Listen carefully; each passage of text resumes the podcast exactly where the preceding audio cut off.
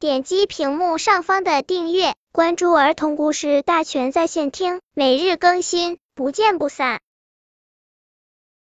本片故事的名字是《小猴子学本领》。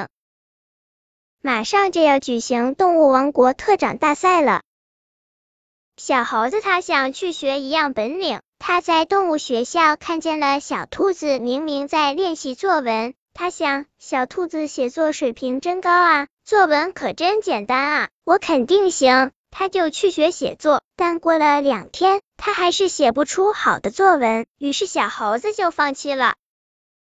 他又看见了小熊胖胖在学吹喇叭，他想，小熊吹喇叭真好听，我还是学吹喇叭吧。但是过了两天，小猴子还是吹不出好听的曲子，小猴子又放弃了。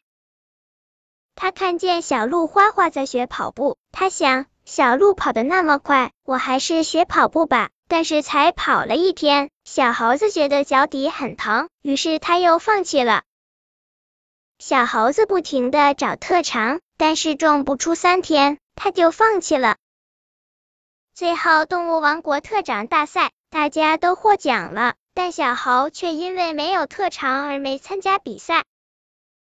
小猴子难过的说：“为什么我终是学不会本领呢？”本篇故事就到这里，喜欢我的朋友可以点击屏幕上方的订阅，每日更新，不见不散。